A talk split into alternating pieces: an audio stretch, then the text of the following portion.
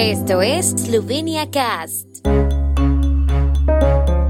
El 15 de septiembre es un día festivo en Eslovenia. Celebramos el día del retorno de Primorska a la madre patria. La fiesta conmemora la entrada en vigor del Tratado de París en un día como hoy, hace 75 años, cuando la mayoría del pueblo de Primorska se unió a la madre patria.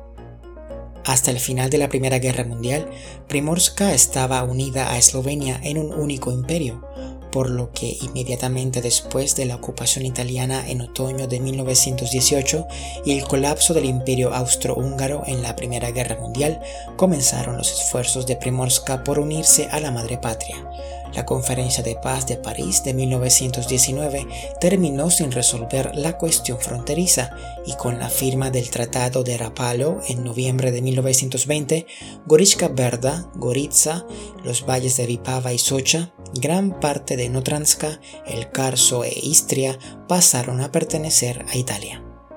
Al final de la Segunda Guerra Mundial, en mayo de 1945, Istria, Trieste y la parte oriental del Reino de Italia, entonces poblada por eslovenos, fueron ocupadas por las fuerzas partisanas yugoslavas, mientras que la parte occidental de Primorska fue ocupada por las tropas de los aliados occidentales. En junio de 1945, a petición de los aliados, las fuerzas partisanas se retiraron de la parte occidental de la región de los Alpes Julianos y Primorska fue dividida en dos zonas de ocupación por la llamada línea Morgan, la zona A, administrada por la Administración Militar Aliada, y la zona B, administrada por la Administración Militar del Ejército Yugoslavo.